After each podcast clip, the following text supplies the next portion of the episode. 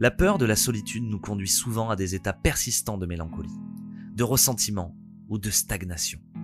Chaque jour, nous continuons à rester dans cette prison mentale, nous privant de la liberté et du réveil que notre âme mérite et désire, parce que nous sommes conditionnés par l'entourage et la société à croire que quelque chose ou quelqu'un est meilleur que la solitude.